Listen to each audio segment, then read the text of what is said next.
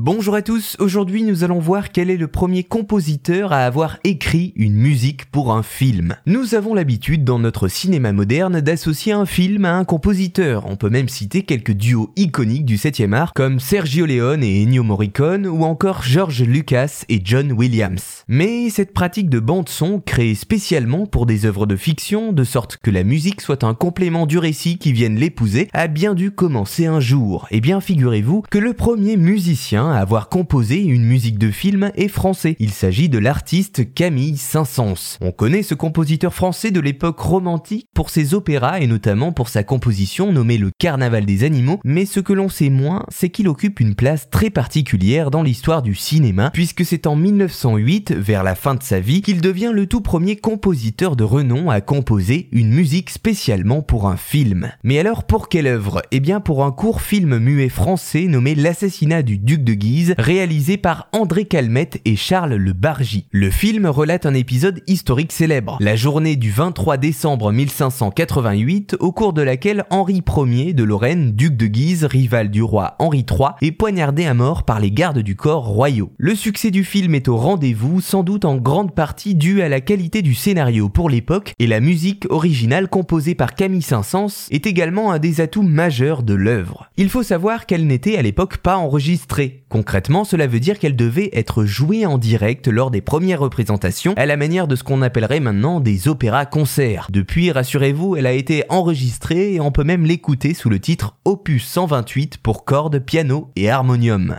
Après cette première commande française de l'histoire de la bande originale en 1908, les Italiens suivront en 1913 avec la première super production italienne nommée Cabiria et les Américains un an plus tard en 1914 avec le film Naissance d'une nation de David Wark Griffith. Voilà, vous savez maintenant que la première composition musicale pour un film est française et a été faite par l'artiste reconnu Camille Saint-Saëns pour un film nommé L'assassinat du duc de Guise, et cela en 1908.